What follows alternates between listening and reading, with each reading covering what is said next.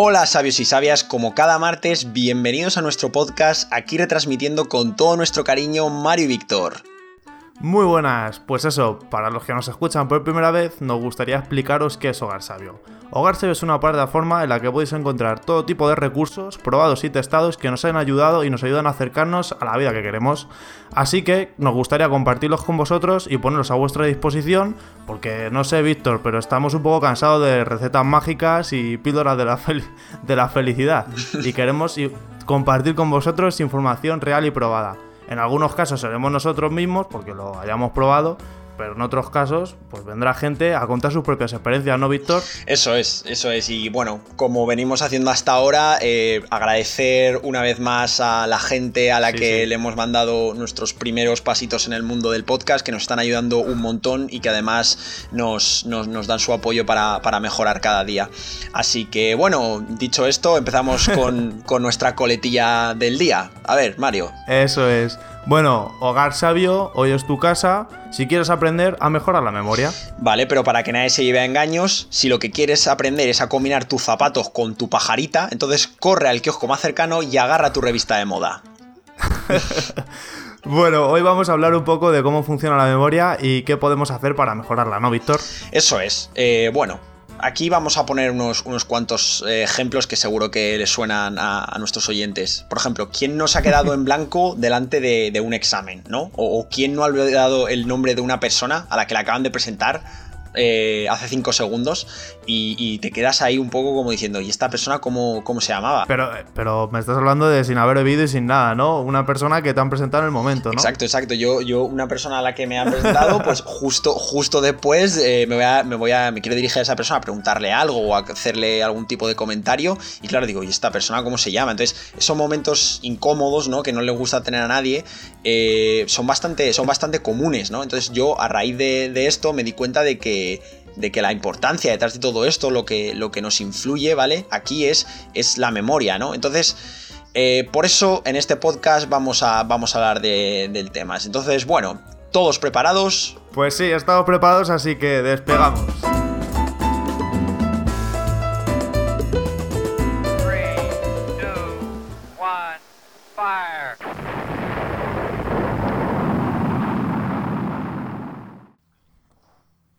Bueno, pues vamos a empezar hablando sobre la memoria y para ello quiero que nos vayamos a 1885, ¿vale?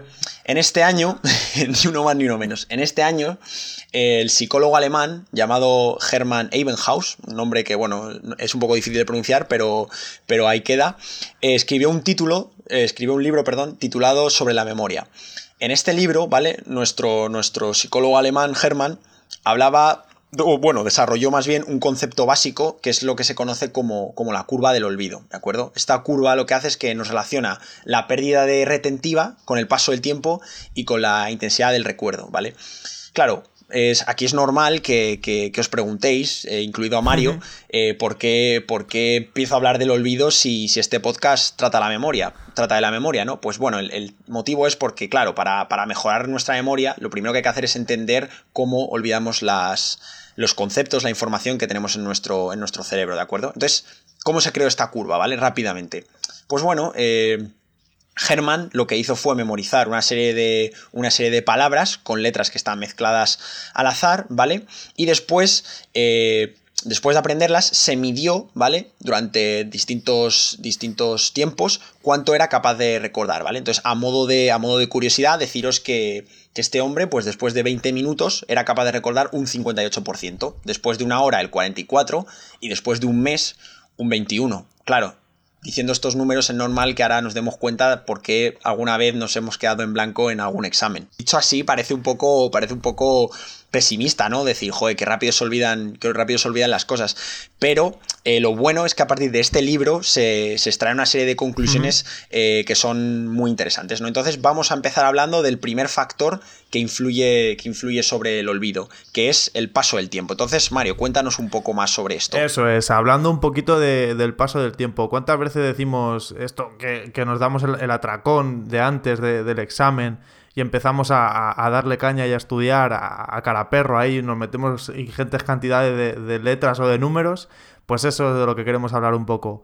Eh, de que cuanto más repasamos un tema, más tiempo podremos recordarlo. Por ejemplo, las tablas de, multiplicar o el abecedario, sin ir más lejos, ¿no, Víctor? claro, o sea, me refiero, por mucho que las mates nos costaran en su día, eh, ¿quién no se sabe la tabla del 3, por ejemplo? ¿Por qué? Porque a fuerza de repetirla, eh. exacto, a fuerza de repetirla una y otra vez no la sabemos al dedillo. Eso es, porque los repasos espaciados funcionan mejor que el atracón de última hora. Esta, por ejemplo, la tabla de multiplicar o el abecedario era algo que estábamos utilizando todos los días y vamos repasando, por así decir, poquito a poco en tiempos espaciados.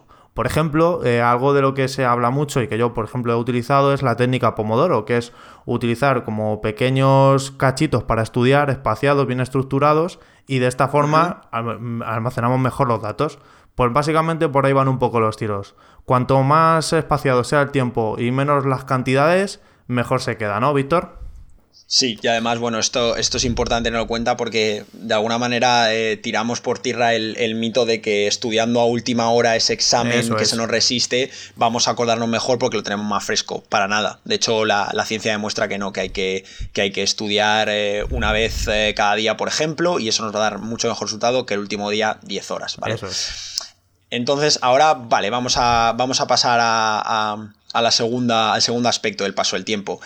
Eh, si somos capaces de desarrollar trucos o canciones o cosas que mejoren nuestras representaciones mentales, ¿vale? Estas nos van a ayudar a recordar mejor eh, las cosas, ¿vale? Yo tengo aquí un par de ejemplos muy caseros que me tocan muy de cerca porque todavía me acuerdo de ellos y la verdad es que son de mi época en la que pasé por el instituto, que son Mario se ríe porque ya, ya le he hablado y, son bastante graciosos.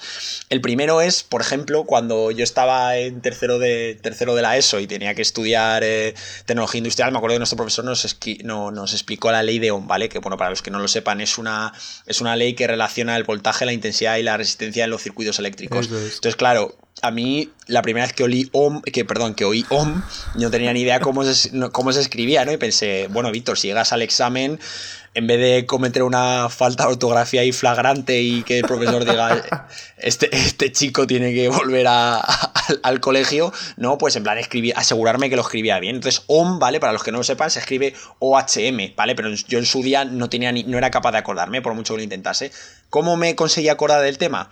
Pues eh, me, inventé una, me inventé una frase muy graciosa que es eh, ley de Ohm o ley de orquestas de hormigas mutantes, OHM.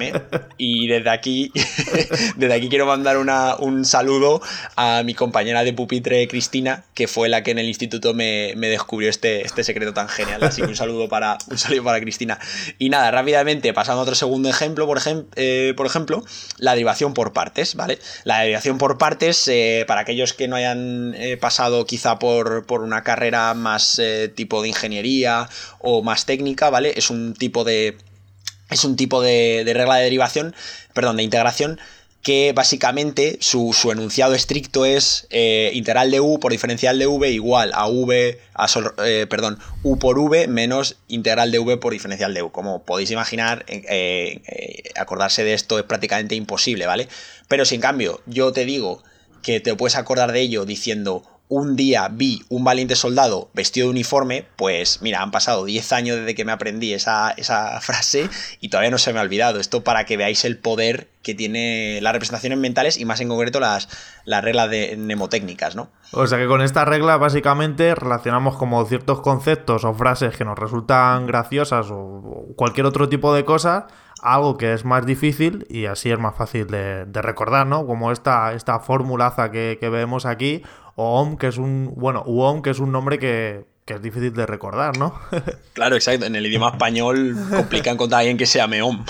Eso es, pues más o menos a raíz de esto, ¿no? Porque cuando, por ejemplo, me hablas de esta orquesta de hormiga mutante, me viene una orquesta a mi cabeza de, hormigas ahí cicladas tocando, no sé.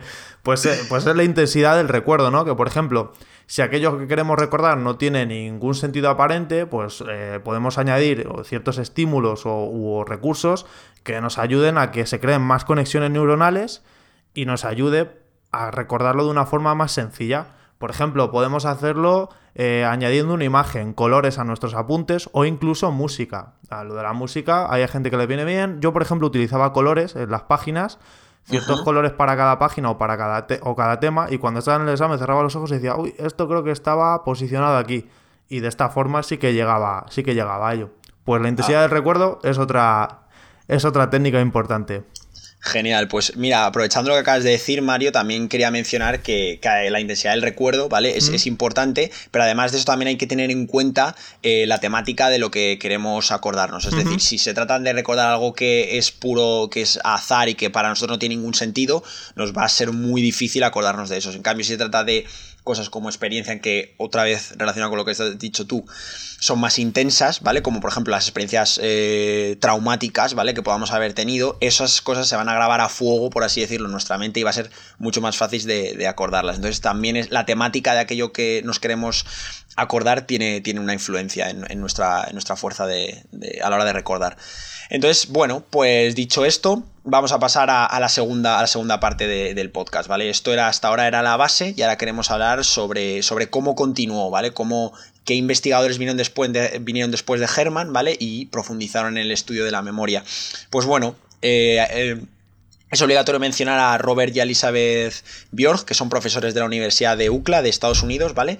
Y de acuerdo a estos dos profesores, existen dos componentes en los recuerdos de, una persona, ¿vale? Entonces, cada recuerdo tiene dos componentes, como por ejemplo, para que os acordéis de esto, los, los dos ingredientes de una galleta Oreo, ¿vale? Que tienes la parte negra y la parte blanca. Cada recuerdo es como una galleta Oreo. Tienes una primera parte, ¿vale? Y otra segunda parte. Entonces, la primera de esas partes es lo que se conoce como la fuerza de almacenamiento. ¿Vale? Si os preguntáis, bueno, Víctor, ¿y qué es esto de la fuerza de almacenamiento? Pues bueno, no es nada más y nada menos que es la información que vamos absorbiendo, ¿vale? Y que después queda acumulada para siempre en nuestro cerebro. Y sí, habéis, visto, habéis oído bien, queda almacenada para siempre. O sea, esto... Me está diciendo Víctor que, que, ah, yo tengo ahora en, mi cabeza todos los recuerdos, por así decir, en mi cerebro, perdona. Pues sí, efectivamente, desde, que naciste hasta el día de hoy, tu cerebro ha ido eh, acumulando una cantidad de información eh, ingente, ¿vale? Lo bueno de esto es que esta primera fuerza lo que, nos, lo, que nos está, lo que nos está garantizando, por así decirlo, es que toda esa información está almacenada en nuestro cerebro. Sin embargo, todo esto tiene un truco, ¿vale? Tiene un pero. ¿Y cuál es? Que claro, tú en tu cerebro puedes tener toda la información del mundo, pero solo te sirve aquella que puedes eh, acceder. Un ejemplo muy sencillo, ¿vale? Si por ejemplo yo te hablo de algún amigo tuyo que conocías desde hace, que conociste, por ejemplo, hace 20 años y no has vuelto a saber nada de él, quizá no te acuerdes de, tu de su nombre, ¿vale? Sin embargo, si yo te pongo una lista de cuatro nombres, de cuatro posibles nombres, y entre ellos está el de tu amigo, quizá seas capaz de, reconocerlo. ¿Y eso por qué es? Porque ese recuerdo a priori no es accesible. Entonces, bueno, eso nos lleva a la segunda componente de, de los recuerdos, que cuál es, Mario. Eso es, está. La segunda componente, que es la que más me gusta, es la fuerza de acceso. O dicho de otra manera, es la facilidad con la que te acuerdas de un recuerdo. Es, como ha dicho Víctor antes, tenemos toda nuestra información en, el cerebro, pero lo difícil es cómo alcanzarla, llegar a ella, agarrarla y traerla. Pues con, la fuerza de acceso, digamos que es con la este, esta fuerza es la que nos permite alcanzar estos recuerdos. Que, que, por ejemplo, la regla de memotécnicas que hemos mencionado antes y todo este tipo de recursos hacen que esta fuerza se potencie y consigamos llegar a estos recuerdos que realmente están en nuestra cabeza de una forma así, ¿no? ¿Verdad, Víctor? Efectivamente, al final eh, nuestro, nuestro cerebro, ¿vale? Eh, si estáis un poco, si os interesa el tema, eh, deciros que, es un, que es un órgano, bueno, que, es bastante sofisticado, que hay un montón de, investigaciones sobre él, hay muchísimos, muchísima gente investigando y al final el tema es que nuestro cerebro es, es, un órgano bastante sofisticado, ¿vale? Y lo que nos permite es acceder a aquella información que para nosotros es más importante y más vital, ¿vale? un ejemplo. Imaginaos que estáis en la selva, ¿vale? Haciendo un safari y de repente aparece un tigre enfrente de vosotros, ¿vale? Vais a correr como alma que lleva el diablo. ¿Por qué? Porque vuestro, vuestro cerebro tiene muy adentro grabado ¿vale? una serie de información que tiene que ver con vuestra supervivencia. Entonces, esa información que es tan importante para poder seguir vivo, es información en relación a lo que acaba de decir Mario, tiene una fuerza de acceso enorme. O sea, nunca vamos a no poder acceder a algo de lo que dependa eh, nuestra vida, como en el caso del tigre. Sin embargo, si yo te pregunto, por ejemplo, Mario, qué es lo que has comido hace tres semanas, pues probablemente me, te cueste decírmelo, ¿no? ya, te, ya te digo yo que, no me acuerdo. Que no, te acuerdas. Yo, Seguramente sea apoyo. Yo te iba a decir, yo te iba a decir, seguro que estaba bueno, pero, pero entiendo que no te acuerdes, porque claro, hace tres semanas algo que, algo que has comido, cuando todos los días comes algo distinto, ¿no? Es, Eso es. Es complicado, ¿no? Acordarte. Entonces, bueno, pues eh, dicho esto, eh, si te parece, Mario, vamos a hablar de qué técnicas pueden utilizar nuestros oyentes para mejorar, para mejorar la memoria, ¿no? Sí, un poco a modo de conclusión, ya llegamos al postre y cada uno vamos a decir una, un par de técnicas, a ver si, si les viene bien a nuestros oyentes. ¿No, Víctor? Empieza tú si te parece. Vale, perfecto. Pues mira, la primera, la primera técnica que yo utilizo bastante en mi día a día es, eh, como ya hemos venido hablando de ellas, las reglas mnemotécnicas, ¿vale? Que al final no son más que trucos, ¿vale? Que a nosotros, pues bueno, nos, nos, resultan o graciosos o divertidos por alguna razón y que van a facilitar que nos acordemos mejor de, aquella información que queramos eh, recordar, ¿vale? Por ejemplo, eh, lo que he hablado antes de la ley de Ohm o la regla de, integración por partes. Esto, esos son fórmulas que aprendí en su día, que aprendí hace más de 10 años y sin embargo me sigo acordando de ellas, ¿no? ¿No sería genial poder hacer esto con otras cosas? Pues desde aquí lo que hacemos es invitaros a probar estas reglas mnemotécnicas y, utilizarlas en, en, vuestro día a día y nos podéis contar a ver cómo, os funciona a vosotros. Sí, o si tenéis alguna experiencia como la de las hormigas de Víctor, compartirla en los comentarios o, o enviárnoslas para, para saberlo y reírnos un poco, porque no sé, me parecen curiosas. Bueno, pues seguimos un poco con la segunda técnica. Mm, haciendo referencia a lo que hemos hablado antes, es eh, repasar repartiendo nuestro tiempo por sesiones. Si tenemos cinco días es mucho más eficiente y funciona, o sea, está científicamente demostrado y os dejaremos eh, las investigaciones para que, para que lo probéis. Si tenemos cinco días, mejor eh, estudiar una hora cada día, quedarnos el atracón de última hora y, por ejemplo, el viernes estudiar cinco horas. No nos va a cundir. Mm, a veces que sí que funciona, pero eh, si nos fijamos en la curva que había mencionado antes Víctor, eh, a lo mejor nos quedamos con ello, pero se nos va a olvidar antes. Así que vamos a espaciar el tiempo y vamos a tratar de estudiar un poquito cada día. Es lo que nos han dicho siempre, pero de verdad, probar lo que funciona, en serio. Organizaros. No, es verdad que es verdad que nuestros profesores siempre nos han comentado lo de estudiar cada día un poco, no dejéis todo para el último día. Y pues claro, muchas veces no les hacemos casos. Pero bueno, ahora, después de habernos metido a fondo en el tema, nos hemos dado cuenta de que en realidad todas las investigaciones apuntan en esa dirección. Entonces, a ver, la siguiente técnica, ¿vale? La tercera técnica es lo que se conocen como las dificultades eh, deseables, ¿vale? De su traducción del inglés. ¿Os acordáis de cuando he mencionado antes a Robert y Elizabeth Bjork, estos investigadores que trabajan en, en, UCLA, ¿vale? ellos desarrollaron durante, durante su trabajo un concepto que yo la verdad es que encuentro bastante interesante, que son es de las dificultades deseables. ¿Qué es lo que quiere decir?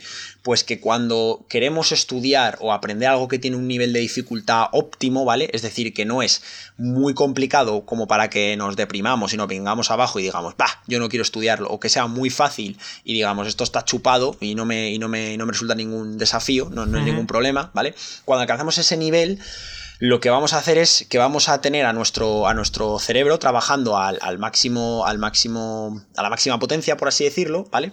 Y vamos a tener que esforzarnos eh, al máximo. Entonces, cuando lleguemos a esa situación, imaginaos que queremos eh, estudiarnos un texto y comprenderlo. Quizás un texto bastante complejo, ¿vale? Y en vez de leérnoslo una vez y entenderlo a la primera, quizá tengamos que releerlo dos o tres veces. ¿Qué es lo que va a pasar? Que se nos va a presentar como un desafío entre nosotros y al releerlo dos o tres veces, como ha dicho antes Mario, estamos haciendo que nuestro cerebro se empape durante más tiempo con ese contenido y por tanto estamos absorbiendo un contenido que a priori eh, nos es un, eh, es un desafío para nosotros, pero que además vamos a poder recordar mejor porque hemos tenido que repasarlo más para poder, para poder. Entonces estas dificultades deseables, la verdad es que dependen de cada persona, pero si sois capaz de encontrar un nivel de dificultad que, suponga un desafío para vosotros, es probable, ¿vale? Que os vayáis a recordar mejor de, ese tipo de cosas. Qué curioso esto que habías dicho, Víctor. No, no, nunca lo había escuchado, pero no sé, habrá que aplicarlo. Ahí queda, ahí queda. Y bueno, seguimos con otra, con otra, otra técnica más, ya para terminar, la cuarta y última, y es cuida tu, tu entorno o ambiente. Esto viene un poco relacionado con lo de lectura rápida, que fue el podcast que, que hicimos anterior a este, que es el entorno. Una vez más, el entorno es muy importante. Eh, por ejemplo, eh, la creencia popular es que la mejor forma de estudiar es ir a la biblioteca y permanecer en absoluto silencio. A mí, no sé, Víctor, pero a mí, al igual que a ti, esto del silencio me, me agobiaba bastante. Decía, Dios, un ruido, que, pase algo y te terminas distrayendo, eh, ¿verdad? Efectivamente, yo cuando iba a la biblioteca sentía como una. Me acuerdo que sentía una cierta ansiedad por decir, pero ¿por qué está todo el mundo todo el rato en absoluto silencio? A mí me, me resultaba difícil estudiar en esas condiciones. Pero bueno, no sé si es para todo el mundo igual o solo en nuestros dos casos. Eso es, pues como, como destacamos que el entorno es importante y todas estas conexiones que se establecen cuando estamos intentando recordar o aprender algo, pues son importantes y todo lo que nos rodea también influye en, este tipo de conexiones, ¿verdad, Víctor? Efectivamente, por ejemplo, eh, como, como, comentario a lo que acaba de decir Mario, eh, si por ejemplo en lugar de, de, estudiar en completo silencio utilizamos algo como una música de fondo, eh, que no sea ni demasiado monótona ni demasiado rápida o muy, muy, muy eh, compleja, ¿de acuerdo? Eh, de hecho, los estudios indican que este tipo de música, si queréis saber cuál es el tipo de música óptimo, tenemos aquí apuntado que el profesor Morten Kingelbrach, no, no creo que haya pronunciado bien, pero bueno, ahí queda, de la Universidad de Oxford, dice que el mejor tipo de música es el funk, así que James Brown lo podéis poner ahí en vuestra lista de reproducción favorita porque os va, os va seguro a, ayudar a, estudiar eh, mejor, ¿vale? Ese tipo de música va, a potenciar que en vuestras redes eh, neuronales se generen eh, más estímulos y por tanto podáis recordar mejor aquello que, estéis estudiando. Así que, que, no que no es de corte probar, probar esto de estudiar con un poquito de música de fondo. Eso es, o sea que a modo de resumen, las técnicas es utilizar reglas mnemotécnicas, que cada uno puede utilizar las propias, crearlas y mm, en función de, sus necesidades o lo que le ayude a él a, recordarlo. Repasar, esparciendo y repartiendo el tiempo por sesiones, esto es mucho mejor, un poquito cada día que el atracón de última hora, y utilizar las dificultades deseables, que nos ha comentado Víctor, que es esto de proponerse como pequeños retos, por así decir, para picarnos, en cierto modo, o incentivar nuestras ganas de estudiar o de aprendernos algo. Y sobre todo, cuidar tu entorno o ambiente, que cada uno, pues, no sé, hay gente que a lo mejor le viene, viene silencio y dice, oye, esto de la música no, no va conmigo, pero no sé. A mí la música, para, como hemos comentado antes, eh, enfatizar o crear más conexiones neuronales para hacer el, el, recuerdo más intenso y recordarlo, pues no sé, a mí, a mí me va bien. Eso es. Eso es, eso es. Muy bien, muy bien resumido, Mario. Gracias por eso. Y nada, eh, pues bueno, a modo de, a modo de despedida, eh, vamos, a, vamos a comentar un par de cosas. Eh, la primera es, ¿os acordáis de lo que hemos dicho de la, de la broma de la Oreo, no? Como que los recuerdos tienen dos componentes, igual que, igual que una Oreo tiene su parte blanca y su parte, y su parte negra. Pues mira, eso es un ejemplo muy claro de, regla de mnemotécnica, ¿no? Ahí, ahí, estaríamos aplicando la primera de las técnicas que, que Mario acaba de, acaba de resumir y que seguro que os van a hacer acordaros de, de estas dos fuerzas que tiene el recuerdo, ¿no? La de almacenamiento y la de acceso. Eso es, ese tipo de bromas, no sé, os lo dejamos aquí en plan de os habéis acordado de esa Oreo y por ejemplo de la segunda coletillo que, que hemos utilizado, no sé, ahí lo dejamos, a ver si sois capaces de acordaros y como siempre cada martes eh, estamos aquí y hasta luego, sabias. Hasta luego, sabios y sabias.